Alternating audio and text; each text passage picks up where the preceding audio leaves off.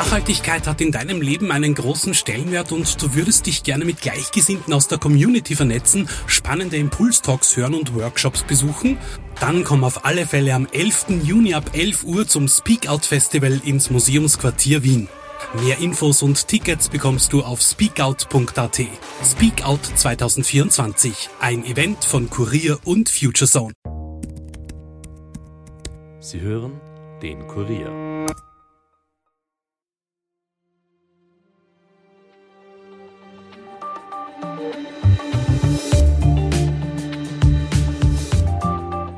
Der Traum vom eigenen Haus. Der ist für viele Menschen bereits ausgeträumt.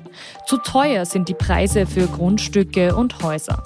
Außerdem bekommt man aktuell nur schwer einen Kredit und auch die Zinsen dafür sind deutlich gestiegen. Dann wären dann noch die enorm hohen Mietkosten durch die Inflation.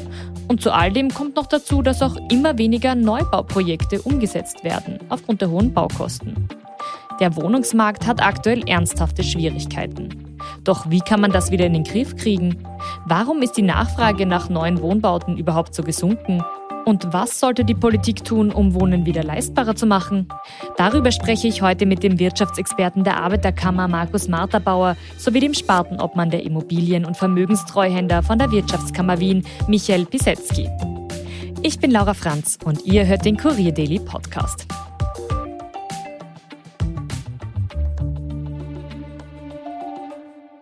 Wie in ganz Österreich, typischerweise im Sommer, gibt es derzeit auch am Wohnungsmarkt viele Baustellen. Die Mieten sind enorm hoch, immer noch. Da macht es momentan theoretisch gar keinen Unterschied mehr, ob man einen Kredit aufnimmt und die Raten zurückzahlt, um eine Eigentumswohnung zu kaufen oder doch mietet.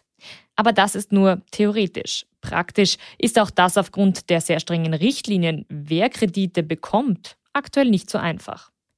Immer weniger Menschen können sich Eigentum leisten, denn die Kosten für Wohnungen sind auch gestiegen, gleichzeitig die Löhne aber nicht. Schuld ist die Inflation und dann sind zuletzt auch die Kreditzinsen höher geworden.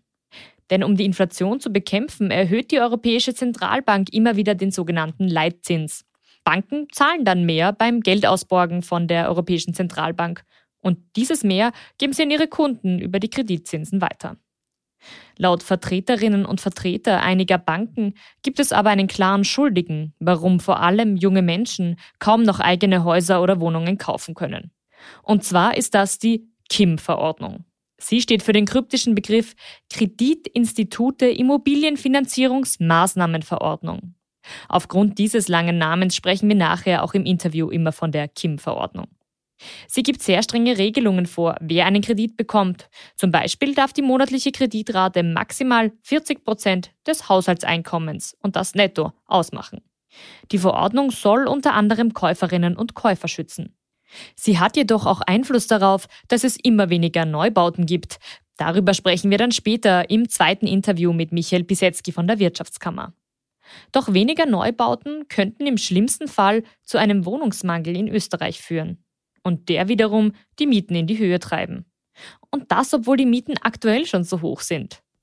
Denn für über eineinhalb Millionen Menschen sind die Wohnkosten eine schwere finanzielle Herausforderung, zeigt eine Umfrage von Statistik Austria vom ersten Quartal in diesem Jahr. Doch was bleibt dann noch über, wenn weder Mieten noch Kaufen eine leistbare Option sind? Was braucht es daher dringend von Dazu der begrüße Politik? ich jetzt bei mir Markus und welche Marterbauer, Konsequenzen könnte ein Wirtschaftsexperte der Arbeiterkammer wirklich Wien. haben? Danke, dass Sie sich die Zeit nehmen. Sehr gerne, guten Tag. Mittlerweile sind die Mietkosten vielerorts so hoch, dass es manchmal fast besser scheint, sich einen Kredit zu nehmen und eine Immobilie zu kaufen, weil die Kreditraten genauso hoch sind wie eine mögliche Miete. Ist das tatsächlich sinnvoller? Das hängt wohl von den Umständen ab, von der Region, äh, wo man wohnt. Aber es sind ja in Österreich in den letzten Jahren auch die Immobilienpreise enorm gestiegen. Das heißt, auch der Kauf von äh, Eigentumswohnungen oder das Bauen von äh, Häusern ist äh, sehr, sehr teuer geworden und die meisten Leute können sich das heute nicht mehr leisten. Das heißt, es wäre insgesamt, insbesondere für junge Familien, viel wichtiger, die Mieten so zu regulieren, dass Wohnen entsprechend leistbar bleibt. Jetzt haben Sie das schon angesprochen. Gerade bei Krediten sind die aktuellen Anforderungen sehr streng. Für junge Menschen bleibt da quasi keine Möglichkeit, günstig zu wohnen. Die Mieten sind nicht leistbar, Kredite sind nicht leistbar. Jetzt betonen da Banken, dass man den jungen Menschen helfen könnte, indem man die Kreditregeln lockert. Macht das Sinn, das zu lockern oder ist das leichtsinnig in Zeiten wie diesen mit der aktuellen enormen Inflation? Das macht aus meiner Sicht äh, gar keinen Sinn. Das ist auch nur ein Ableckungsmanöver äh, der Banken insbesondere. Denn die Kredite sind ja deshalb nicht leistbar geworden, weil zum einen das Bauen so teuer wurde, weil die Grundstückspreise auch enorm gestiegen sind und weil zum anderen die Zinsen sehr stark angehoben wurden. Das verteuert sozusagen das Kreditvolumen, das man aufnehmen muss, äh, um eine Wohnung zu kaufen oder ein Haus zu bauen, enorm. Und diese Regelung, die von der Finanzmarktaufsicht äh, gefasst wurde und vom Finanzmarktstabilitätsgremium, die sogenannte KIM-Verordnung, die schützt im Wesentlichen äh, Kreditnehmerinnen und Kreditnehmer davor, sich übermäßig zu verschulden. Und das ist deshalb im Interesse vor allem auch der jungen Familien, denn wir wollen ja nicht, dass junge Familien hohe Kredite aufnehmen, um sich ein Haus zu bauen.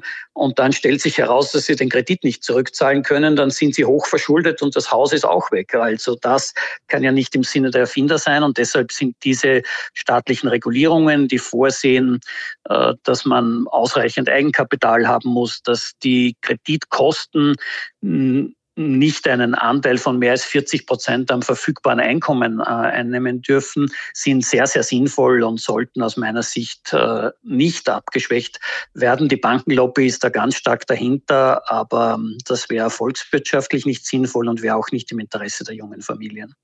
Wie schätzen Sie denn das Problem ein, dass, jetzt haben wir das schon angesprochen, höhere Zinsen der Kredite, vor allem auch aufgrund der Erhöhung des Leitzinses durch die EZB, viele Wohnungseigentümer geben natürlich jetzt auch, die ihren Kredit zurückzahlen, das an die Mieter und Mieterinnen weiter. Äh, damit wird ja Wohnraum in nächster Zeit noch teurer werden, oder? Ja, das ist tatsächlich so. Das Problem besteht vor allem für jene Kreditnehmerinnen und Kreditnehmer, die variable Zinssätze eingegangen wurden. Und sehr oft haben Banken das den Kreditnehmerinnen eingeredet, dass vor allem in dieser niedrigen Zinsphase, dass es sinnvoll wäre, variable Zinssätze anzunehmen. Damit haben die Banken das Risiko an die Kreditnehmerinnen abgewälzt und äh, jetzt steigen die, die Zinsen so enorm. Es sind die besser gefahren, die einen Fixzinssatz eingegangen sind von vorne äh, herein. Ich glaube aber, das ähm, Wichtigste, wenn man für leistbares Wohnen jetzt sich einsetzen will, und das ist ganz, ganz wichtig, denn Wohnen wird zur sozialen Frage. Es ist ein äh, Drama auch in Bezug auf die Armutsgefährdung, wenn sich junge Familien keine eigene, keine Wohnung mehr leisten können.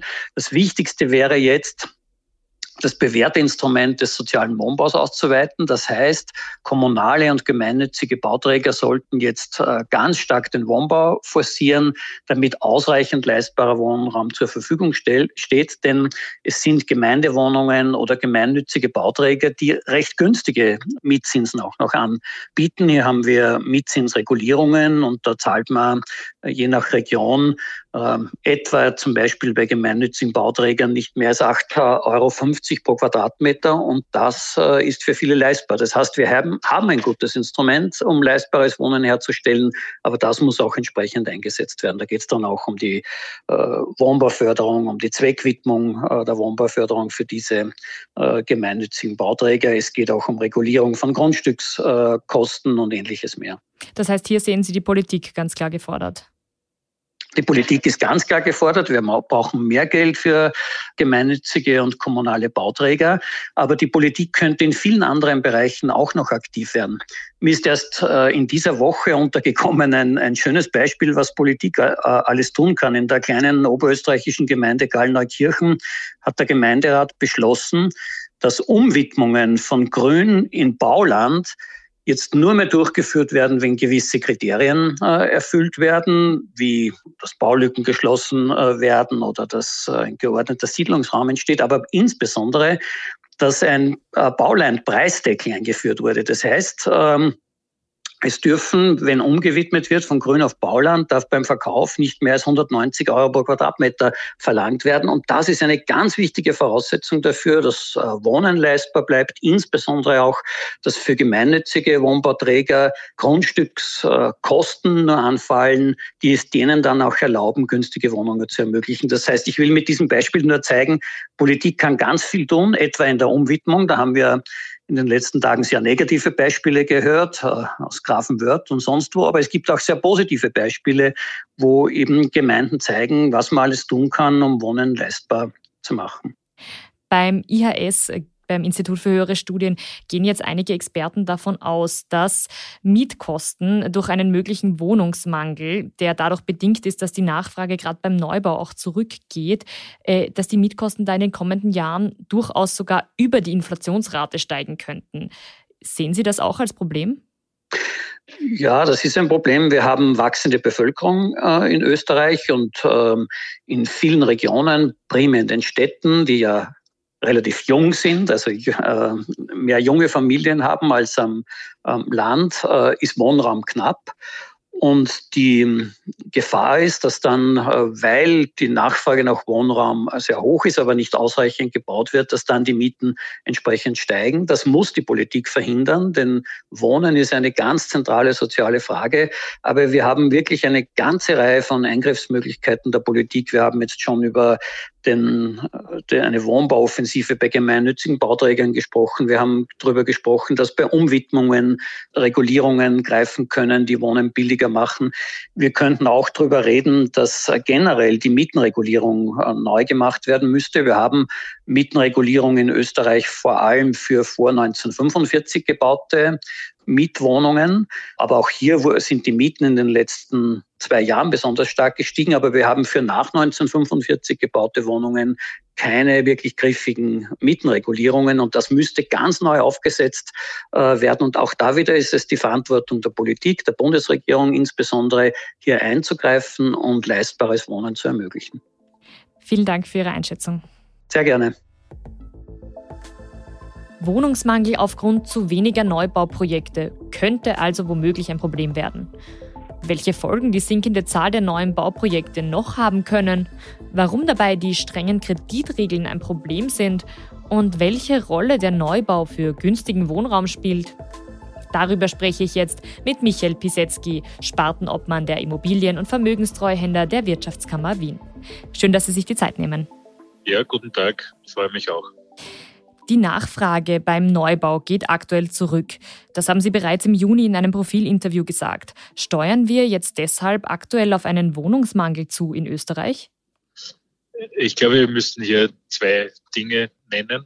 Das eine ist, dass die Nachfrage im Eigentum tatsächlicherweise sowohl im Gebrauchtmarkt wie auch im Neubaubereich zurückgeht. Und die zweite Feststellung ist, dass die Neubauleistung extrem zurückgeht. Das heißt, die vielen Baustellen, die wir jetzt noch sehen, sind äh, schon ziemlich fortgeschritten, werden sehr bald fertig, heuer oder nächstes Jahr. Wir haben kaum äh, Neubaubeginne in den letzten zwei Jahren. Das werden wir äh, sehr äh, krass wirtschaftlich merken durch das äh, Baugewerbe, Baunebengewerbe. Und äh, es wird daher auch ein sehr dünnes Angebot an Neubauwohnungen geben. Dass die Nachfrage zurückgeht, das sieht man ja jetzt auch an den gesunkenen Anschaffungskosten von Wohnungen. Ähm, jetzt gibt es aber eine weltweite Umfrage vom IFO-Institut von Ende Juli. Da wird wieder von einer Prognose von bald steigenden Immobilienpreisen gesprochen. Wie passt denn das jetzt zusammen? Die Nachfrage im Eigentumsbereich, wie ich schon erwähnt habe, ist gebraucht und Neubau zurückgegangen äh, durch äh, die sehr hohen Immobilienpreise aber vor allem durch die Inflation, die steigenden Energiekosten und nicht zuletzt durch die KIM-Verordnung, die es für viele verunmöglicht, dementsprechende äh, Kredite von den äh, Banken zu bekommen. Alle diese Faktoren führen zu einem eklatanten Rückgang in der Nachfrage. Wir stehen aber hier trotzdem keinem steigenden Angebot gegenüber. Äh, Im Neubau kommt kaum was dazu, das habe ich schon ausgeführt und auch im Gebrauchtwohnungsbereich und Häuserbereich das Angebot noch nach wie vor relativ schmal. Ich würde das Preisniveau als stabil bezeichnen. Das heißt, es bleibt ziemlich gleich. Das bedeutet aber ohnehin, dass durch die Inflation eine gewisse Preisentspannung stattfindet. Nachdem aber, wie gesagt, das Angebot nicht wirklich steigt, rechnen wir mittelfristig mit stabilen bis dann leicht wieder steigenden. Jetzt haben Sie diese KIM-Verordnung schon angesprochen.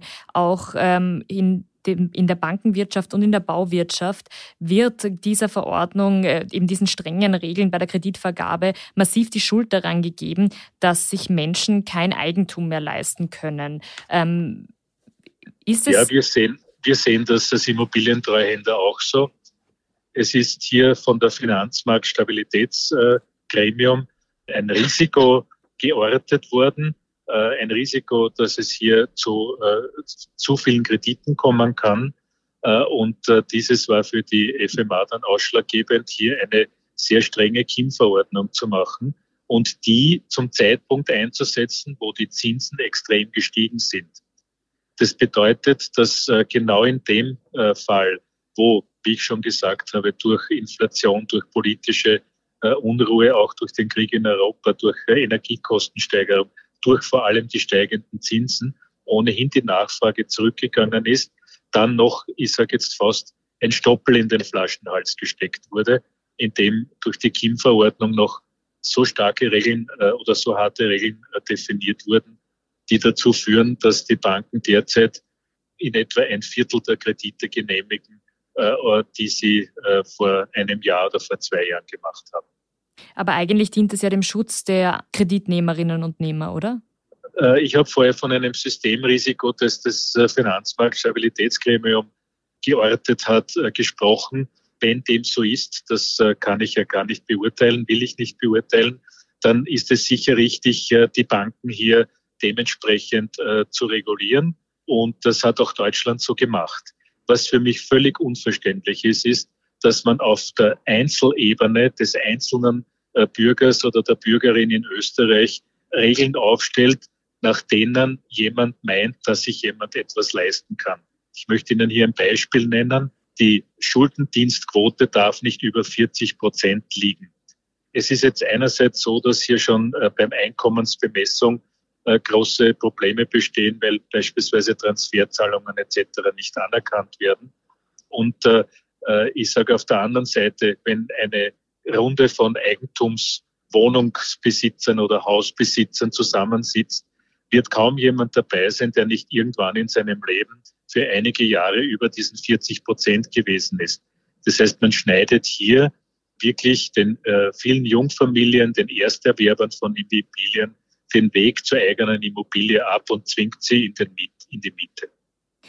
Das heißt, bei größeren Bauprojekten, wenn ich jetzt alle Ihre Aussagen kombiniere, ist dann auch einfach ein Problem, dass wenn neue Wohnungen gebaut würden, die nicht mehr abgekauft werden, weil sich niemand mehr diese Preise leisten kann? Jetzt sind einerseits die Preise hoch durch hohe Grundkosten, durch sehr hoch gestiegene Baukosten, die übrigens auch zu diesem Rückgang im Neubau wesentlich beigetragen haben, durch die gestiegenen Zinsen, all diese Faktoren. Ja. Auf der anderen Seite ist es eben so, dass äh, die Nachfrage auch äh, stark zurückgegangen ist. Das heißt, wenn ich derzeit als Bauträger ein Projekt kalkuliere, dann komme ich auf einen Preis, den ich derzeit schwer am Markt realisieren kann. Äh, und daher haben eben viele Bauträger ihre Vorhaben gestoppt oder verschoben. Und das führt zu diesem Rückgang im Neubau, den wir wirtschaftlich jetzt schon beginnen zu spüren die Auftragsbücher der Baufirmen, des Baunebengewerbes, der Bauindustrie gehen sehr stark zurück. Und äh, wir werden es dann sehen, wenn äh, wir in ein, zwei Jahren kaum Neubauprojekte sehen, weil die, die jetzigen, mittlerweile fertig geworden sind. Durch Neubauten wird Wohnraum oder Wohnen jetzt aber nicht unbedingt günstiger. Was müsste denn hier passieren, damit auch für mehr Menschen wieder leistbare Wohnungen zur Verfügung stehen? Einerseits ist äh, der Neubau schon wesentlich, weil für den Preis äh, ist einmal auch das ausreichende Angebot wesentlich. Wir haben in den letzten Jahren sehr hohe Bauleistungen gehabt, vor allem durch den gewerblichen Wohnbau. Der soziale Wohnbau ist sehr konstant bei 14.000, 15.000 Einheiten pro Jahr. der gewerbliche Wohnbau hat hier eigentlich dazu geführt, dass wir in sehr großen Bereichen Österreichs ein ausreichendes Angebot haben. Das heißt, erster preisbestimmender Faktor ist genug Angebot, denn wenn es zu knapp wird, dann äh, ist das ein Mittel, dass die Preise steigen. Der zweite Punkt ist, ja, Sie haben völlig recht. Natürlich sind neue Wohnungen immer teurer als die bereits bestehenden. Daher ist es auch das leistbare Wohnen und das vermisse ich in der politischen Situation sehr. Äh, die leistbaren Wohnungen sind im Bestand zu suchen. Wir haben alleine zum Beispiel in Wien 200.000, 220.000 Gemeindewohnungen preisgeregelt. Wir haben 100.000 Wohnungen von Gemeinnützigen, die sind preisgeregelt, also sogenannte Genossenschaftswohnungen. Wir haben 60 Prozent des äh, bestehenden Mietangebots von gewerblichen äh, Vermietern preisgeregelt. Das heißt, vom gesamten Mietangebot ja, sind in Österreich der überwiegende Teil, also 70, 80 Prozent preisgeregelt. Hier finden wir das leistbare Wohnen. Und dazu kommen dann eben die in der freien Miete befindlichen Wohnungen und die Eigentumswohnungen. Also leistbares Wohnen bitte im Bestand suchen. Der Neubau ist wichtig, um für laufend ausreichendes Angebot zu sorgen. Und am Schluss müssen wir schauen, wie wir diese Baukosten, die sich vielleicht jetzt auch durch die Auftragsrückgänge wieder etwas äh, reduzieren, äh, äh dass die wieder zurückkommen, die Baukosten. Und das andere ist, dass wir überlegen, wie wir wieder günstiger bauen. Und äh, hier gibt es auch zahlreiche Vorschläge von uns, wie das Bauen wieder billiger werden kann. Im Interview mit der Arbeiterkammer wurden hier auch einige Punkte angesprochen. Ähm, und zwar hat gerade auch zum Bauen ähm, der Herr Marterbauer gesagt, er hat eine Gemeinde jetzt als Beispiel gebracht, bei der ein Baulandpreisdeckel eingeführt wurde, damit Bauland eben günstiger verkauft werden kann und die Preise nicht so in die Höhe schnellen. Erachten Sie das auch für sinnvoll? Äh, Preisdeckeln führen immer zu Umgehungsleistungen oder zu einem Stopp des Geschäftes.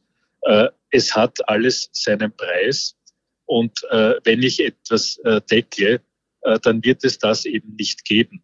Äh, wir haben äh, diese Situation in Wien, wo es seit, glaube ich, zwei Jahren mittlerweile für Grundstücke, die neu gewidmet werden, verpflichtend zwei Drittel geförderten Wohnbau geben muss. Diese Regel ist nur kaum angewendet worden, weil es verkauft niemand mehr.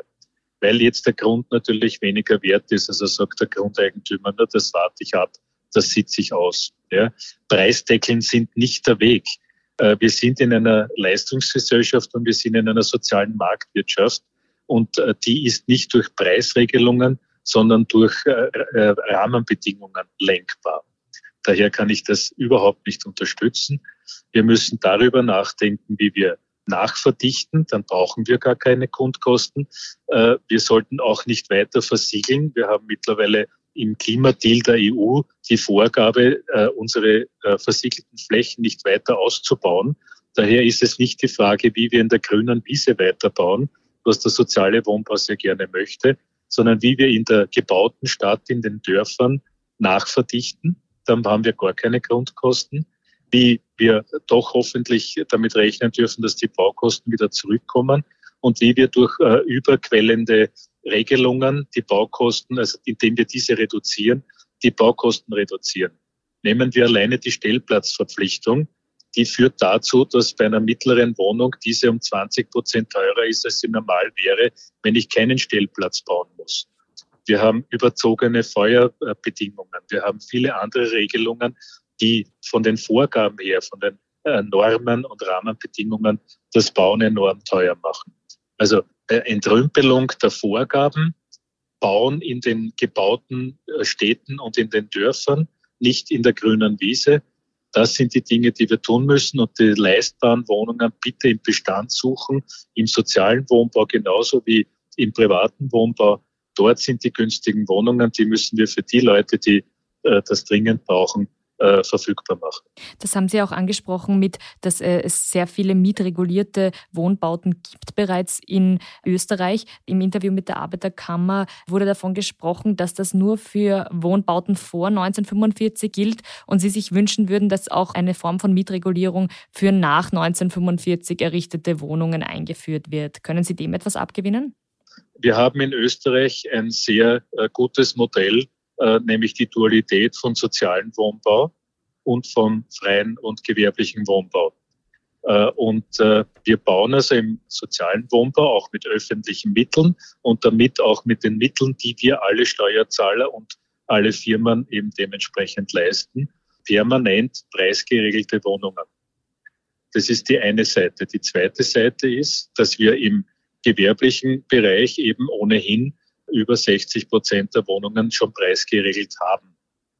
Dass das derzeit eine Lösung hat, die mit 1945 oder Baujahr 1953 geregelt ist, das ist sicher eine Geschichte, die man überdenken muss. Aber es muss weiter einen freien Bereich geben. Wir haben 12 Prozent der österreichischen Wohnungen in der freien Miete. Das müsste verkraftbar sein für ein Land mit einer sozialen Marktwirtschaft. Wir können nicht alles preisregeln. Und ich äh, weise daher die Forderungen der Arbeiterkammer dahingehend zurück, dass eine völlige Vergemeinschaftung des Mietwohnungsbaus nicht das Ziel sein kann in einer sozialen Marktwirtschaft. Es muss auch einen freien Bereich geben. Und was wir schaffen müssen, ist, dass wir in diesem äh, Mietrecht, äh, das durchaus ähm, etwas äh, mittlerweile überarbeitet gehört, eben die Situation schaffen, dass die Investitionen, die wir in die Zukunft, in die Klima, in die, in die thermische Sanierung, in die nicht fossilen äh, Heizungssysteme etc. zu haben, dass wir diese schaffen und stemmen können. Wir sollten nicht die Mieten nach unten regulieren, um dann nur mehr mit öffentlichen Mitteln diese Förderungen und mit Förderungen das schaffen zu können, sondern wir sollten den Spielraum schaffen, dass wir aus öffentlichen Mitteln, aus Leistungen der Mieter und aus Leistungen der Vermieter diese Riesenumstellung unserer Gebäude in Richtung äh, Klimaneutralität schaffen. Die Deckelung ist hier eine komplett äh, konträre und äh, dieses verhindernde Diskussion und Zielsetzung.